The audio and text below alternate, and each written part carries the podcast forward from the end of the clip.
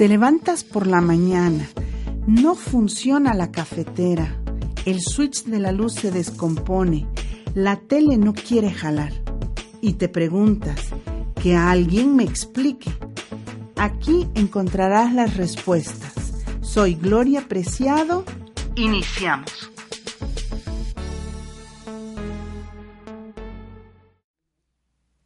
Muy buenos días amigos, qué gusto estar aquí con ustedes. Hoy nuestro sexto programa, qué emoción. Qué rápido se va el tiempo. Les recordamos, nos pueden también escuchar en Spotify y Apple Podcast. Búsquenlos ahí, busquen el nombre del programa, Home Radio, que alguien me explique.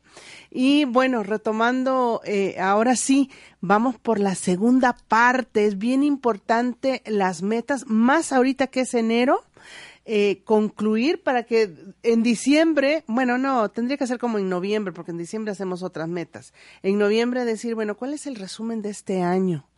¿Qué hice? ¿Para qué lo hice? O lo inicié, pero no termina en un año, sino igual me toma dos años. Pero bueno, al final también quiero recordarles e invitarlos. Hoy les voy a hacer una recomendación de lectura, integración emocional en amor. Es de Graciela de Ross. Está lindísimo el libro, bien sencillito. Te habla, te habla sobre las metas, sobre tus programas. Y fíjense, eh, eh, hablando de todo esto, lo hace y lo saca la librería parroquial de Clavería. Y te habla eh, de las leyes cósmicas, te habla del libre albedrío, o sea, eh, ley de causa y efecto. Muy, muy padre. Esa es la recomendación de esta semana. Les voy a estar recomendando libros que, que he leído y que podemos compartir, que yo creo que es interesante. Ahí me mandan por WhatsApp o por em, Facebook qué les parece el libro y pues bueno, tenemos ahora sí a presentar a Manu Vera, que viene con la segunda parte de todo esto de las metas.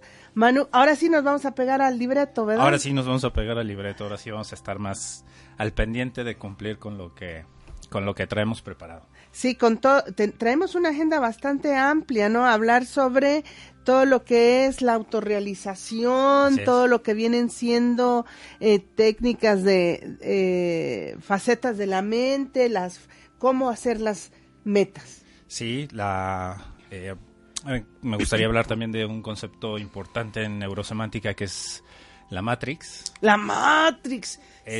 ¿Cuál pastilla quieres? Está muy bueno, exacto. ¿Qué pastilla quieren? ¿La, roja o la azul? Efectivamente. Sí, sí, sí, que está totalmente conectado con, con, metas, con significados, con la realidad. cómo la construimos. Entonces, esa es otra parte. Y, y bueno, al final la idea también es es entregarle a la gente que nos escucha un poquito, un, modelo, un esquema que les pueda ayudar para definir bien una meta, para monitorearla y al final ver cómo van con, con aquella, ya sea, como dices, a final del año, a la mitad o cuando sea necesario, porque también es importante monitorear tus metas. Eh, sí, eh, eh, fíjate que eso es luego que no algo que no hacemos, ¿no? Exacto. yo me acuerdo mucho que hacíamos los planes de negocio ahí con los emprendedores y de repente ibas a sus negocios y decían, está padrísimo ahí en el anaquel, el plan de negocio tiene que estar aquí, tú tienes que abrirlo y decir, bueno, faltan, todavía me faltan tres meses, ¿qué cosas no estoy haciendo? Que tengo que hacer, ¿no? ¿Qué, qué estrategias? ¿Qué mentor, qué coach, qué, qué requiero para poder llegar a eso que dije que iba a hacer? Y conste que ahí hablamos de metas de venta, de metas de producción, de metas, no sé, de crecimiento de la misma empresa, de infraestructura, de organizacional. O sea, puede ser un, un sinfín de metas o objetivos al final también que estés armando, ¿no? Entonces, vayan por una pluma, un papel para que tomen nota, porque ahora sí, tienen que hacer algo allá, en tu casita. Y acá vamos a ir construyendo, porque yo también tengo que hacer mis metas. mi, mi sensei me dijo, a ver, Gloria, tanto que hablas de propósitos, pasiones, a ver, cuéntame, ¿cuáles son tus metas personales? Y me quedé yo y dice, y te voy a decir como le dices a tus alumnos, no empieces que la felicidad, la armonía y todo eso, ¿no? Porque se queda muy al aire. Y dije, órale. Y luego, las metas económicas. Y para esto voy a hacer este un pequeño comercial. Les recordamos que este sábado 25 de enero tenemos el taller gratuito de Ikigai y mi plan de vida.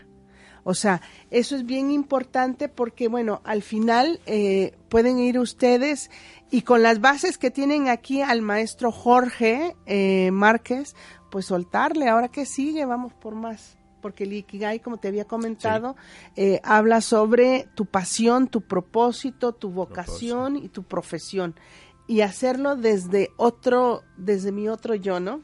Adelante, empecemos. Buenísimo. Pues gracias Gloria y gracias de nuevo por la, invitación. Es un gusto estar aquí compartiendo pues un poquito de esta información de este modelo. Eh, um, para aquellos que a lo mejor en el programa anterior llegaron un poquito tarde, se conectaron tarde o, o lo escuchan esta primera vez, em, este concepto de neurosemántica, me gustaría retomarlo un poquito porque em, rápidamente en cuestión de el punto central de la neurosemántica son los significados. Eh, la creación, la experimentación, la transformación de los significados dentro de nuestro cuerpo, eso es muy importante dentro de nuestro cuerpo y cómo eso se manifiesta en nuestras conductas, en nuestras acciones, emociones. Hablábamos en, el programa anterior sobre el estado, mente, cuerpo, emoción, estos tres componentes del estado. Entonces, los significados también entonces forman una parte importante de cómo construimos nuestra realidad. Claro. Son sumamente importantes eh, para nosotros podemos crear significados. Algo que mencionábamos la vez pasada era nosotros tenemos como inconscientemente una intención. Claro. Entonces, eh, es imposible como que sacar toda esa información a lo que se le llama la superficie, pongámosle así, ¿no? A, a, nuestra, o sea, todo lo que yo estoy pensando está siendo transformados, tal vez en una primera etapa, segunda etapa, tercera etapa, antes de que salga a esta, a esta última etapa que ya se verbaliza. Exactamente, sí. Mm, sin embargo, ojo, no se preocupen porque de repente hay gente que se quiere ir como a explicar todo lo que está pensando. Es imposible porque también es un mecanismo como para depurar. Pero también hay gente que no saca nada de lo que está pensando. Entonces, a nivel neurológico, eh, es una limitación porque tú tienes que cuestionar para obtener la información completa. Y eso es bien importante. Sí. Si no, nos vamos con supuestos. Exactamente. Y por ejemplo, la, quisiera retomar un poquito eso que dijiste de verbalizarlo. Eh, la importancia de, de, verbalizarlo, que alguien lo escuche y te lo devuelva, por ejemplo, como un, como un coach, que te puede escuchar y te puede decir, oye, espera, ¿no? ¿Ya te escuchaste? ¿Escuchaste lo que acabas de decir? Y, y, la persona a veces en ese momento sí dice, a ver, espérate, sí, a ver, ¿qué, ¿qué, dije, no? Y dije esto, y entonces activa algo que es muy importante, la reflexividad de la mente humana. Entonces, al momento en el que te escuchas de nuevo o escuchas a otra persona decir lo que dijiste, activas esa reflexividad y dices, a ver, espérate, ¿qué hay atrás de eso, no? Y atrás de eso puedes encontrar un significado que puede ser potenciador, pero también puede ser limitante, puede ser tóxico, ¿no? Y a veces no nos damos cuenta. Y a veces no nos damos cuenta, era, lo que lo que hablábamos eh, ahorita en un momentito, vamos a hablar un poquito precisamente de eso, las facetas de la mente, la matrix y los la conciencia y los metaniveles, eh, tiene que ver con todo esto, ¿no? Los niveles de, de, de la mente y la profundidad a la cual podemos llegar con los cuestionamientos y con esta reflexividad. Sí, a mí por eso me encanta mucho la programación neurolingüística, porque al final es una base, eh, es una base metodológica en donde te lleva precisamente a ese autoconocimiento y se utiliza en diferentes este ámbitos, ¿no? Así es. Eh, yo creo que a veces, eh, eh, digo, al final, eh, ayer precisamente hablando con un grupo de, de, de los que están tomando programación, estábamos platicando, me dice, bueno, dice, ¿cuándo le dices a alguien que no se mete en tu conversación? Le dije, cuando haces una conversación pública, le estás diciendo a todo el mundo que se puede meter. Claro. Entonces, mientras esté en tu mente, este, es privada.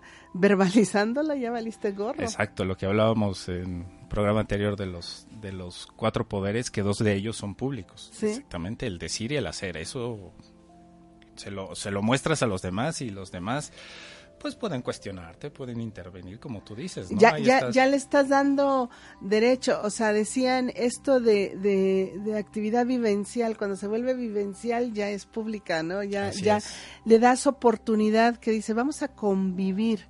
Bueno, convivir implica que le das derecho, o sea, es un, un- una presuposición, ¿no? Exacto, es una presuposición. es una creencia. Le das derecho a los demás a intervenir. Lo haces partícipe. Lo exacto. haces partícipe. Sí.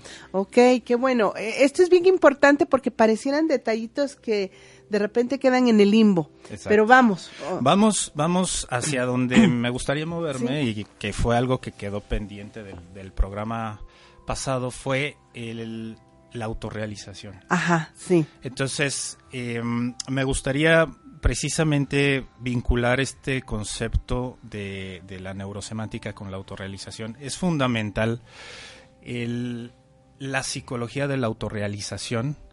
eh, eh, es fundamental este concepto de la, de la autorrealización dentro de la neurosemántica. La psicología de la autorrealización viene siendo eh, la base, el, el fundamento de todo el, de todo el sistema. Porque la creación eh, de, de significados nos puede a nosotros eh, potenciar y teóricamente llevarnos, digo, y no solo teóricamente, sino prácticamente hacia la autorrealización. Le mandamos saludos tantito sí, sí, a claro, David claro. Tapia, que nos Claro. está viendo en el Facebook de Saludos, David. David.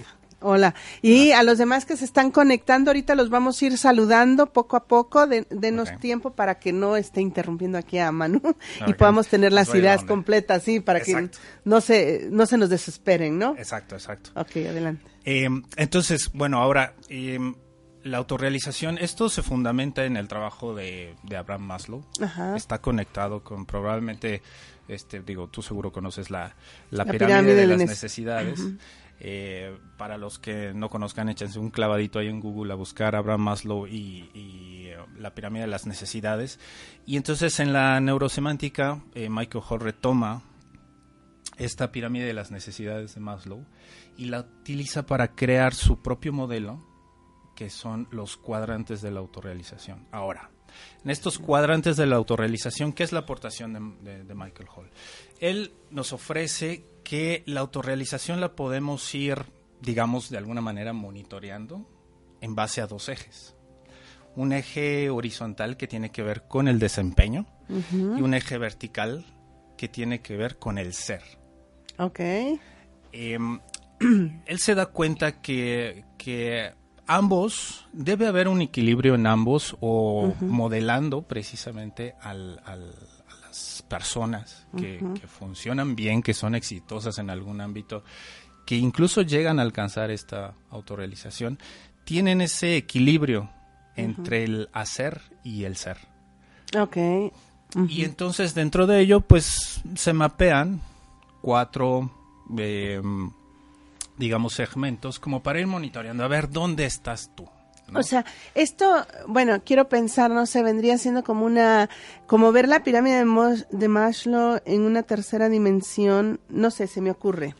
Este, como medio... así como tridimensional. Sí, más o menos. Pero también, por ejemplo, eh, yo quiero pensar, digamos, vamos a mencionar a Carlos Slim. Carlos Slim cubre la pirámide de Maslow. Tiene que, tiene que ir sus necesidades fisiológicas, digamos, como la base. Pero obviamente no lo hace en una casa geo de interés social, ¿no? O sea, él cubre esa necesidad de resguardo en Lomas de Chapultepec, o en Nueva York, o en un penthouse ahí medio, o sea, pero al final. Digo, Bill Gates igual, este, cubre esa parte de, de alimento, pero no en los taquitos de aquí de la esquina del parque que están, por cierto, muy ricos, pero en otro.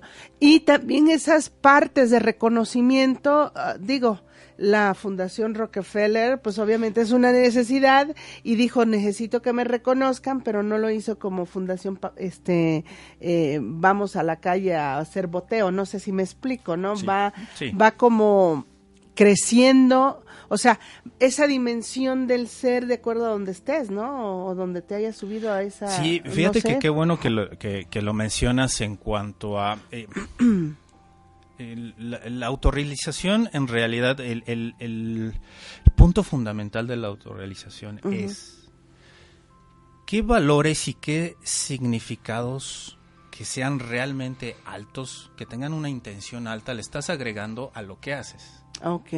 Entonces, eh, qué bueno que mencionas esta cuestión porque tienes razón, ¿no? O sea, eh, en la pirámide de Maslow, en la base están eh, los humanos buscamos llenar estas necesidades, ¿no? Y empezamos desde la base, las necesidades fisiológicas, ¿no? Exactamente como dices, la alimentación, el vestido, la casa, ¿no? Y vas subiendo y buscas seguridad y buscas la socialización. Y vas un poco más arriba y buscas el autoestima, ¿no? Claro. Y entonces en la punta de la pirámide están lo que son las necesidades de abundancia, las necesidades del ser, ¿no? que es el conocimiento, las necesidades este, de estética, ¿no? De, por ejemplo, orden, belleza. Y sobre todo yo subrayaría ahí los valores, ¿no? Los valores son fundamentales porque ¿qué es ese marco de valores que le estás poniendo a lo que tú realmente haces? Y no tiene nada que ver con la cantidad de dinero que tengas. no porque no va a ser un valor mayor. Bueno, tal vez en dinero, ¿no? sí, exacto. Pero no es del ser al final. Eh, y fíjate que sí es del ser también. Claro. Porque es la importancia que le des a esas, a ese, o sea, al final, ¿qué es un valor, querido público? O sea, ¿qué significa? Algo que le das un, un eh, ¿cómo sería? Una estima, un precio, no, como que tiene un significado precioso de atesorar. Exactamente. Y no necesariamente el dinero es de atesorar, sino ahí viene como esta cuestión de la prosperidad, ¿no? Porque se ha escuchado en muchos como maestros que han perdido todo y lo han podido recuperar, ¿no? Entonces, eso quiere decir que eso está en la mente, no afuera. Y es una parte de esta autorrealización que dices tú. Exactamente. O sea, cuando ya manejas estas cuestiones de que eh, no importa el dinero porque lo puedo generar de acuerdo a como lo quiera distribuir, no quisiera decir necesidades, pero sí, de acuerdo como lo vayan. Ahora sí voy a mi cajero mental. sí, exacto. Y además, exacto, es, es qué significado le pones tú a eso, ¿no? Por ejemplo, qué significado le pones al dinero. ¿no? Entonces, efectivamente, le puedes poner, puedes ponerlo como tu, tu deidad. Ajá. Y vivir tu vida en función al dinero y que sea algo que regule mucho de, de, de ello e incluso hasta le das un significado tan alto, pero que a lo mejor no es el, es el mejor que, digamos, poniéndolo así, te atrapa, ¿no? Te vuelves dependiente de aquello, ¿no? Pero tú al, al, al, dinero le puedes poner el significado tú quieres. Yo apenas escuché a alguien que, decía, ¿no? Yo quiero ganar mucho dinero para compartirlo con la gente que más quiero. Eso, eso, eso suena muy bien, ¿no? Yo quiero ganar mucho dinero porque se trata de compartir. O sea, lo quiero no, no solo para mí. O sea, porque es importante efectivamente cubrir esas necesidades básicas, fisiológicas y, todo lo demás y escalar, pero también qué valor le estás agregando y añadiendo y es compartir. Y si ese, ese, ese valor realmente te, te, funciona y te inspira, porque esa es la, la, parte importante aquí de estas necesidades del ser. Y muchas metas que se hace la gente, o sea, quiero viajar, necesito dinero. Entonces, no puedo viajar porque no tengo dinero. Quiero ir al gimnasio, necesito dinero porque necesito pagar el gimnasio. O sea, el, eh, eh, o sea, se ha vuelto como un detonador para yo lograr algunas otras metas personales. Sí. Y sin embargo, es un, es un estado mental. O sea, para, porque generalmente no definimos para qué. No defin, o sea, pareciera como que no está claro, ¿no? Entonces, en esta parte de la autorrealización, valdría la pena como hacer un acto de constricción.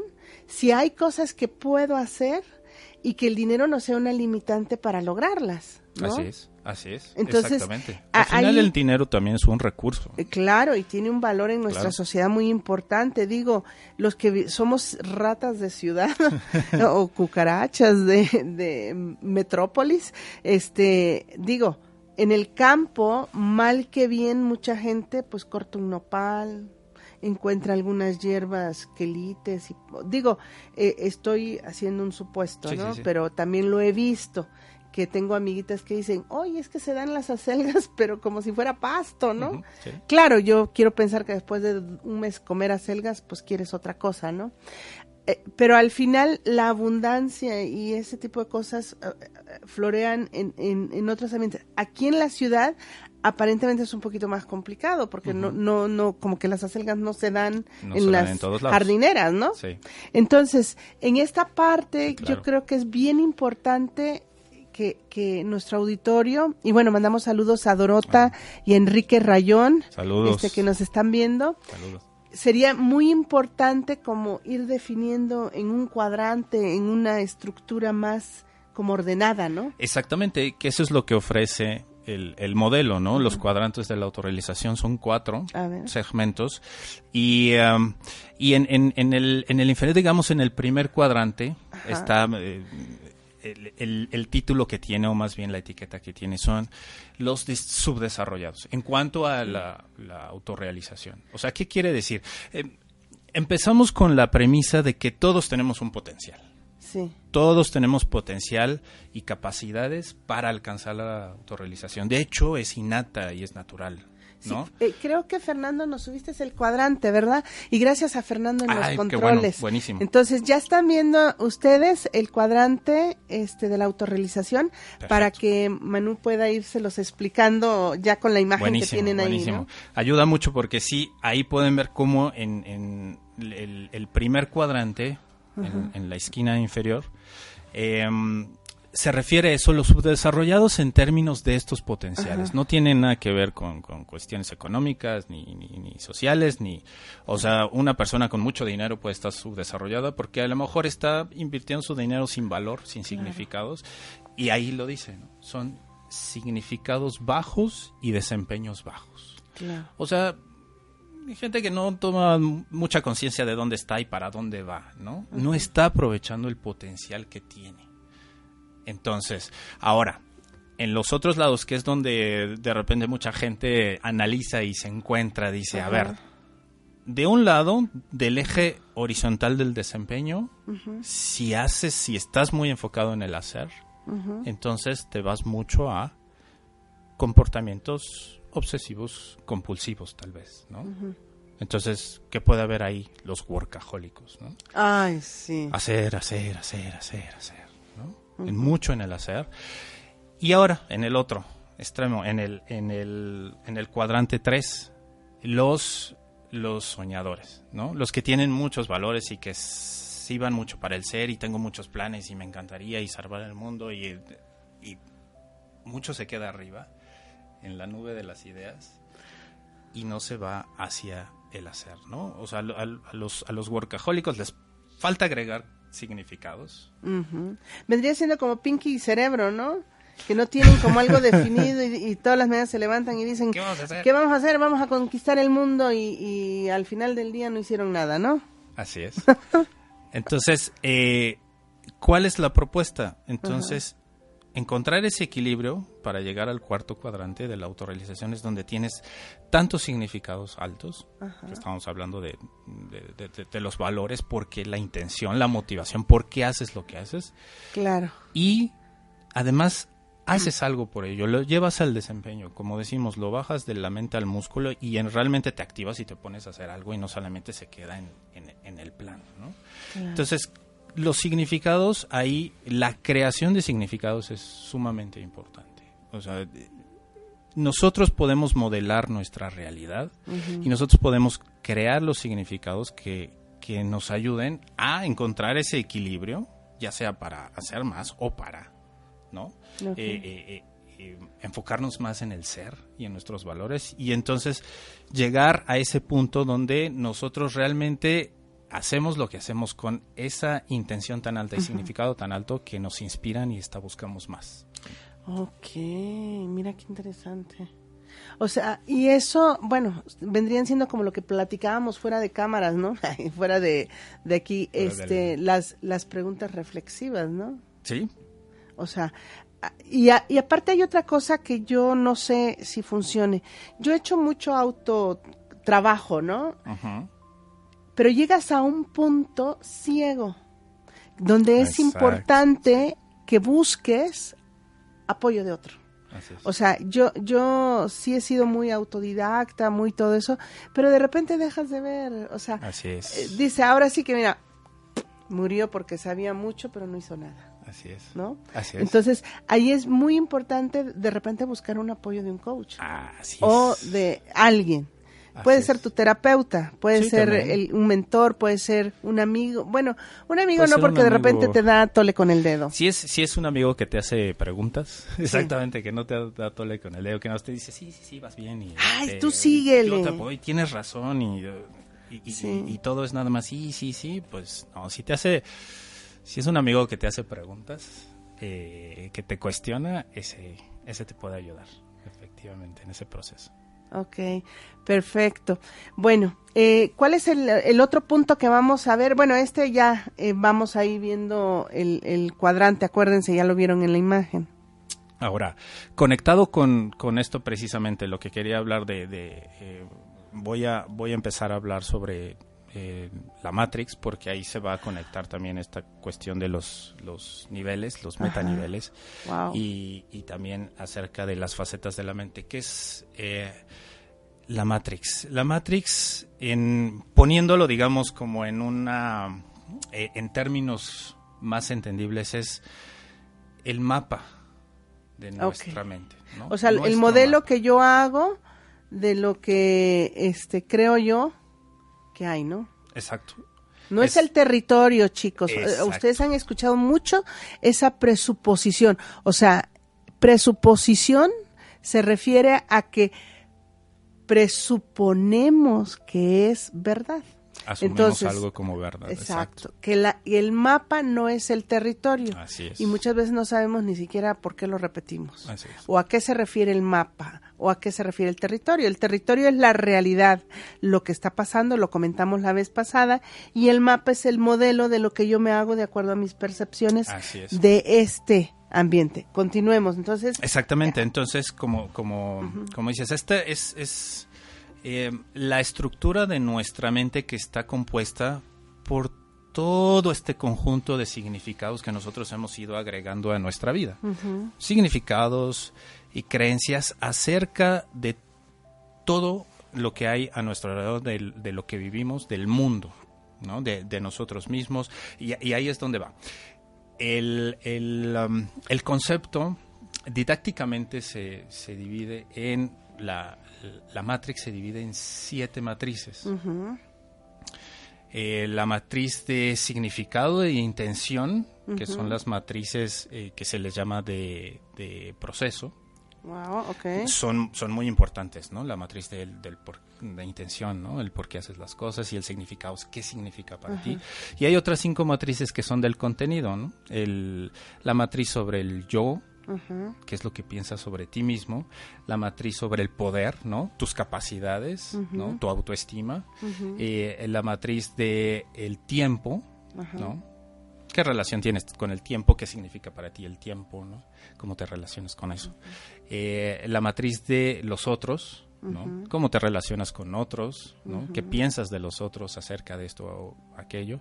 Y la matriz del mundo, ¿no? Siempre hay el mundo, el, el, mundo de la comunicación, ¿no? El mundo del coaching, el mundo de los deportes, el mundo de los negocios, el mundo del, ¿no? La propia familia, el mundo familiar también, eh, digamos que puede ser eso, la cultura, ¿no?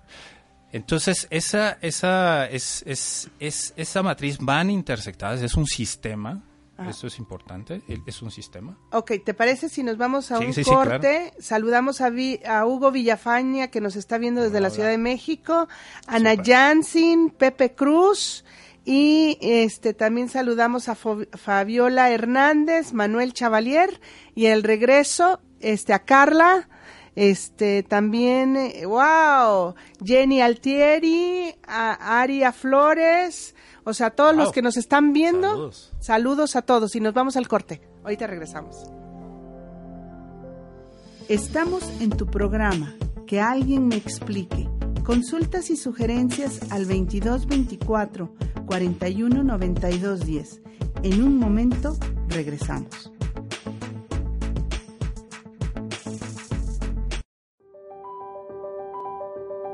Om Radio, generando conciencia en la web. Hola amigos de Om Radio, ¿cómo están? Mi nombre es Jorge Vallejo y los invito este 24, 25 y 26 de enero en la ciudad de Puebla. Tenemos la clase del desbloqueo del dinero y la abundancia. Dinero ven, dinero ven la certificación internacional de barras de Access Consciousness y la certificación internacional de Faceit Energético. Llámame 247-145-93. ¿Sabías que la metafísica va más allá de lo físico? Y que es una enseñanza mágica que resuelve dificultades y ayuda a la gente a ser feliz. ¿Te gustaría vivir sin sufrimiento y poder solucionar cualquier inarmonía en tu vida? Aprende esta enseñanza de 5 a 6 de la tarde todos los miércoles en Escuela Metafísica Poblana. ¡Te, esperamos! Om Radio Puebla. Contacto 2222 494602. WhatsApp 2222 066120. Hola. Ella es Maite Bardales Ferrari. Y ella Carolina Larga Espada López. Y juntas estaremos tejiendo conciencias. Abordando temas holísticos desde un enfoque profesional y práctico.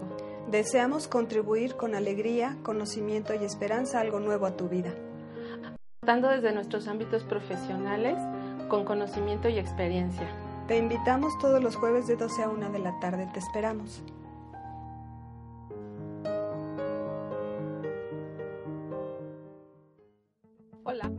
Búscame en Facebook y en Instagram como Gloria Preciado. Regresamos. Pues bueno amigos, estamos en su programa maravilloso. Que alguien, perdón, que alguien me explique. que alguien me explique qué me está pasando. Acuérdense que la recomendación de hoy, el libro es Integración Emocional en Amor. Está padrísimo, ojalá lo puedan buscar. Eh, la verdad no tengo idea dónde pueda aparecer. Yo lo encontré en una parroquia en la Ciudad de México, pero igual este buscamos el nombre de la parroquia. Los mensajes, acuérdense, este este sábado 25 tenemos el curso gratuito Iki, Ikigai y mi plan de vida, que creo que es muy importante que todos podamos asistir e ir concluyendo esta parte, este, que es eh, principio de año, esto es lo, más importante. Quiero también dar las gracias que nos están viendo y están muy atentos a Clau, Cuautle Gómez, a Pérez Cruz Alejandro, a Vicente Castillo, este, grandes amigos, este, a Mariloli Mauleón, este, también a Carla Janet, la verdad, muchísimas gracias que nos estén, este, viendo. Acuérdense que también nos pueden escuchar por Spotify y Apple Podcast un temazo el día de hoy con Manu, es nuestra segunda, este, Segunda ronda. Segunda ronda, ya hablamos sobre los cuadrantes de la auto, perdón, ¿Auto qué era? Autorrealización. Ay, ¿verdad? Estábamos a autorrealización. Ahorita estamos viendo la Matrix, los siete pasos. Nos comentaba Manu afuera de, ahora sí que de, de, de, de foco, que antes eran ocho y Michael Hall, la verdad yo miro mucho a Michael Hall, es un programador neurolingüística de base y aparte es coach. Él maneja todo lo que es el metacoaching y todo ese tipo de cosas. Así Pero es. continuemos porque yo creo que es importante que la gente pueda hacer su meta hoy. Sí, y el sí, tiempo sí. se nos come, el pero de volada. nos va de volada platicando. El- el- la importancia de, de hablar de la Matrix es que, como, como te mencionaba, es la, la estructura de nuestra mente y nosotros vamos por el mundo todo el tiempo con esa estructura. Esa estructura nos acompaña y obviamente es inconsciente, ¿no? Todos estos eh, contenidos que tenemos en, en, en- en la Matrix. Eh, las llevamos para todos lados y se activan ante algún evento, ¿no? Así como, como sucede con el Estado, ¿no? Hay a- algún evento externo, algún estímulo externo y nosotros eh, activamos también nuestra, nuestra Matrix. A veces sucede algo y entonces nosotros usamos uno de estos significados, una de estas creencias en nuestra mente acerca de cualquier cosa en el mundo, es a lo mejor alguna que tenemos muy bien implantada, y través de ese significado es como reaccionamos ante el evento, a cómo nosotros nos comportamos y eh, de nuevo, como con los estados, la idea aquí es, ¿te sirve ese significado? Eso que te está haciendo reaccionar, ¿te das cuenta que estás ante un evento y, y- y estás tú reaccionando realmente, no, no, no, no teniendo ese control, esa gestión de lo que está sucediendo porque estás jalando de tu, por así decirlo, ¿no? De tu, de tu Matrix un significado que te está haciendo eh, reaccionar de cierta manera que si tú te das cuenta que es algo que no te sirve, entonces la cuestión ahí es, ¿qué quieres hacer con, con aquello? El, el, el modelo lo que, lo que ofrece es, ok, Eso- lo puedes cambiar. vendría siendo, fíjate, eh, cuando ves a, a la película La Matrix, ¿no? Que está Neo. Sí. En ese proceso de algo no está funcionando, algo no está pasando bien, y llega este otro cuate, que no me acuerdo ahorita cómo se llama, Eh, Morpheus. el Morpheus, y es el que lo cuestiona. Así. Al final es, es como que sin droga, sin desvelada.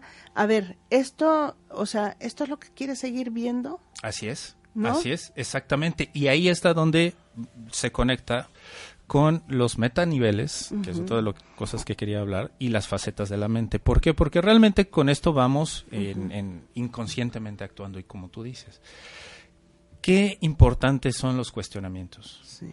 Por ejemplo, un coach, cuando te cuestiona, activa esa reflexividad y entonces te hace cuestionarte sobre lo que estás pensando, sobre esa creencia, sobre algo, alguna idea que traes en tu cabeza y entonces empiezas a activar ahí de nuevo tu matrix, pero haciéndolo de una manera más consciente. Ahora, en el modelo de metacoaching, eh, eh, por supuesto que a Michael le encanta el, el prefijo meta, que es ir más allá, tenemos las metapreguntas Ok. que son eh, las llaves que tenemos los metacoaches para acceder a la matrix de las personas. Entonces, cuando haces una, una pregunta, les decimos son preguntas hacia adentro, o sea, hacia los, los metaniveles de la, de la mente, entonces ahí activas esa reflexividad y empiezas a hacer como una escalada en, en- en- la mente de la persona.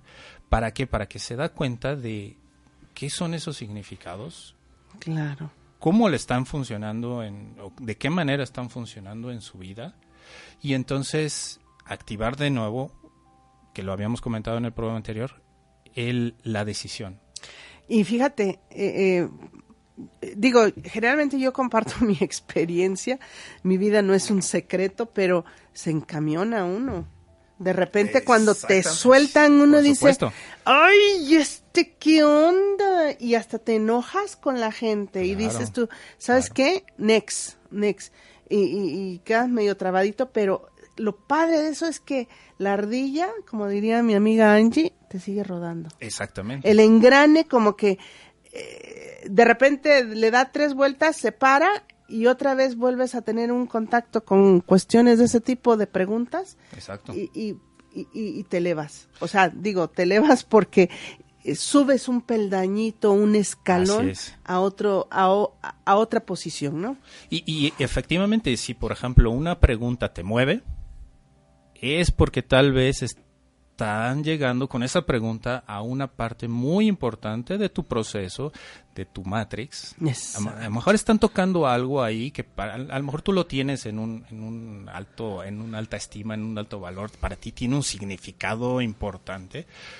Pero tal vez esa, eh, esa reacción que tienes ante esa pregunta te está mostrando que a lo mejor hay algo ahí que valdría la pena revisar si no quisieras tú resignificar cambiar, tener un nuevo entendimiento, integrar una nueva creencia, porque eso también es posible. En, el proceso de cuestionamiento es así como, oye, mira, dijiste esto y estás, esa es una creencia, sí, ok. Y, ahora que la escuchas y, y, en el contexto en el que en el que estás reaccionando ante esa creencia te sirve, hoy eh, pues tal vez no, ¿no?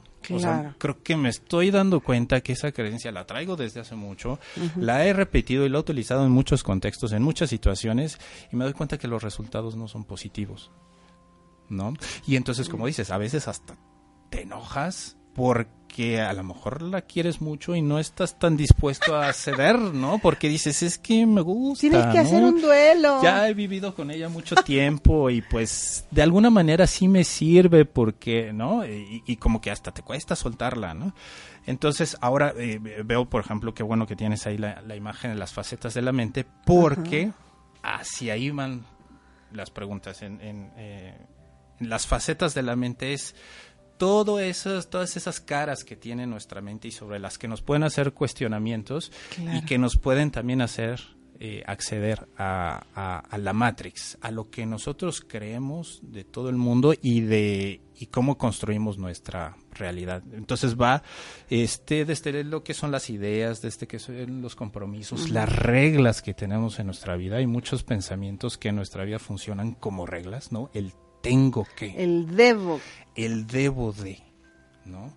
Eh, cuestión de permisos, a veces es impresionante cómo dejamos de hacer cosas que queremos hacer porque no nos damos permiso de hacerlo.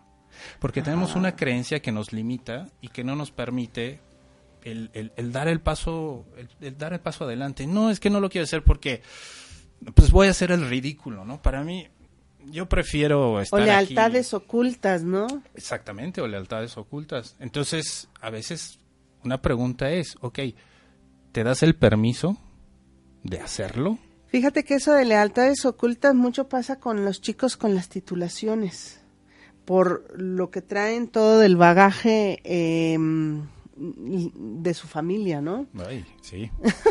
Sí, sí, sí, sí, exactamente. O sea, y muchos, muchos de estos tienen que ver, muchas de estas em, eh, creencias, eh, ideas, pensamientos que, que, con los cuales funcionamos en nuestra vida, muchas vienen de, de, la familia, muchas aprendimos de nuestros padres, muchas aprendimos de, a veces de la escuela, obviamente del, de, más allá de eso, también del entorno social en general, y las activamos de manera inconsciente.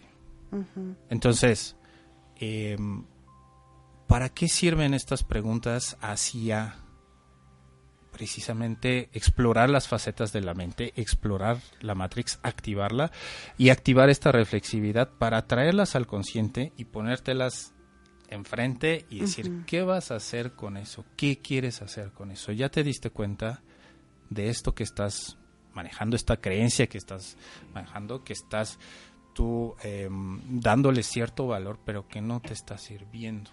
Claro. Entonces, ¿qué quieres hacer con eso? Y te pone a cuestionar si la meta que querías es realmente lo que quieres, porque puedes atesorar eh, eh, mucho esto y no lo quieres soltar. Eso me recuerda, fíjate, hace algunos años fui a terapia del enojo. Este, yo tan linda, tan dulce, tan tierna, ¿tú crees que descubrí que era una media hay cabrita que no, ¿Ah, que, no me, no, no, ni yo misma me aguantaba. Entonces voy a la terapia del enojo y te das cuenta que pues como todo en la vida es una decisión. Decides enojarte, decides Así sentirte es. culpable, decides eh, qué hacer, ¿no? Pero bueno, el primer paso es darte cuenta Así es. que lo haces o que lo no quiero decir lo sufres porque al final este te digo genuinamente pasé casi 30 años o toda mi vida pensando que yo era tan linda tan tan eh, y sí me brincaban los enojones no o sea uno y gracias es un gran maestro que es mi esposo ese decía hijo de su madre ¿qué, qué, qué, qué- qué no se enoja de estar enojado o sea que no se cansa entonces este cuando yo fui a, a decir bueno este quiero hacer algo al respecto porque ya me molesta que sea tan enojón fue cuando me cayó la cubetada de agua, ¿no? O sea, yo era una enojona, este, con la palabra, ay, no te preocupes, no pasa nada, ay, todo está perfecto, pero traía una bomba de tiempo adentro, ¿sabes? Sí. Entonces, Sí. gracias a un taller que dimos en metamorfosis sobre el enojo, me di cuenta y fui a terapia. Entonces, en este proceso de la terapia eh, son elecciones. Así es. Me sirve estar enojada y la verdad es que cuando no estás enojado y estás con un pie afuera y te ves como observador, dices tú, no, no me sirve. O sea, mis riñones, mi hipertensión, mi corazón, porque todas las Así es. cuestiones fisiológicas que pasan, no me sirve. Entonces, eh, en el proceso está, eh, llegabas a hacer como un nudo en el cerebro y dices tú, no me sirve de nada, pero quiero estar enojada. Vale, se vale, se vale, Exacto. pero consciente. O sea, mi aprendizaje fue hacer inconsciente lo consciente. Digo que el enojo sufría todas las cuestiones fisiológicas, mas sin embargo no lo ubicaba como enojo. Ah, mira. porque estaba tan disociada Exacto. que no quería sentirlo, ¿no? Ah, ok. ok. Entonces, era mi mecanismo de, de defensa. Sin embargo, y la gente no, no, o sea, muchos de mis amigos dicen, ¿a poco tú eres enojona? No, había aprendido a camuflajearlo. Ay. O sea, eso era Sí, lo dices, peor. sí, porque como dices, eh, era una bomba de tiempo. eh, Sí. Así es. Y gracias a mi gran maestro, mi marido, este, eh, que es tan enojón, pero él lo externa. Ah, Claro, es, es, es su preferencia. Así Entonces, se conduce. Híjole, aprendí a que este que era enojona. Yo dije, por algo se topan gra- grandes maestros en tu vida. Claro. Entonces, Claro. en todo esto que estás diciendo, en decisiones, eh, eh, es interesante porque se vale. Decido estar enojada, pero hay que ponerle tiempo. Exacto. ¿Cuánto más, cuánto más tiempo quieres seguir así? Sí, decido, y, y, y fíjate que en esa pero- lucha mental, y bueno, yo siempre he compartido mi- mis experiencias porque luego la gente no cree, ¿no? Que pasan las cosas. Y, y, y decía yo, ay, esto me está haciendo daño y estoy súper enojada, pero bueno, voy a disfrutar estar enojada, ya, ya me voy a dejar de conflictuar que no debo, que, que no es conveniente para mi salud, voy a disfrutar, me voy a enojar. Y ya después que se te, que, que pasa como un ratito, dices, tú, ok, ahorita ya decido ya liberarme, Ah, ya decido ya no. O sea, porque de repente queremos como tajantemente cortarlo, porque ya sé que me hace daño, Exacto. pero, pero lo necesito. Sí, claro. O sea, también el, el, el, el enojo te está diciendo algo y te sirve para algo. O sea, ta- también no, no, no se trata, eso es sumamente importante, ¿no? Entender que todas las emociones nos sirven para algo, están ahí para algo, nos están diciendo algo y, y, y- y es, es convivir con ellas, es saber cómo gestionarlas y, y um, a, a mí el, eh, me gusta mucho esta, esta parte que, que, que dice sobre abrir el momento de, y la decisión. eh, ¿En qué momento? no Esa es una pregunta que a veces hacemos, por ejemplo, en, en coaching y que es- suele ser muy útil, ¿no? ¿Cuánto tiempo más quieres estar así? ¿No? Sí, y, y al final vivirlo, in- in- digo, este, vivir la experiencia, ¿no? Eh, vamos a mandar saludos a Ángel que nos está escuchando, a Juan Carlos, a Ángeles, nos están escuchando del Secati, a ver, Ah, perdón, de la secundaria técnica número 21. Ay, esa es mi secundaria cuando era una chamaquita. Ándale, mira. Mm, los amo a todos. este, saludos a todos y cuando vengan a Puebla, por favor, los invitamos a un radio, ¿no? Este, y quién más nos está viendo y eh, aparte de Ángeles López, este, y algunas otras personas más. ¿ok? Eh, vamos, el tiempo nos está Vamos premiando, amarrando. tenemos como siete minutos antes de que nos digan Perfecto. vamos a corte. Perfecto.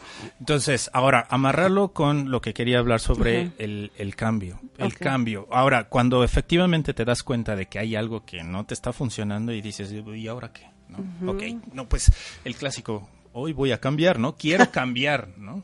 que alguien me explique. Exacto. ¿no? Es, es- es muy fácil decir, no, sí, lo quiero cambiar, pero eh, el cambio, el cambio no es una cosa, no es una cosa que vas y la compras y dices, bueno, ya tengo mi cambio, lo aplico, ¿no? Lo instalo, ¿no? Lo, lo bajo de la nube, lo instalo y ahí está, ¿no? Y ya va a funcionar.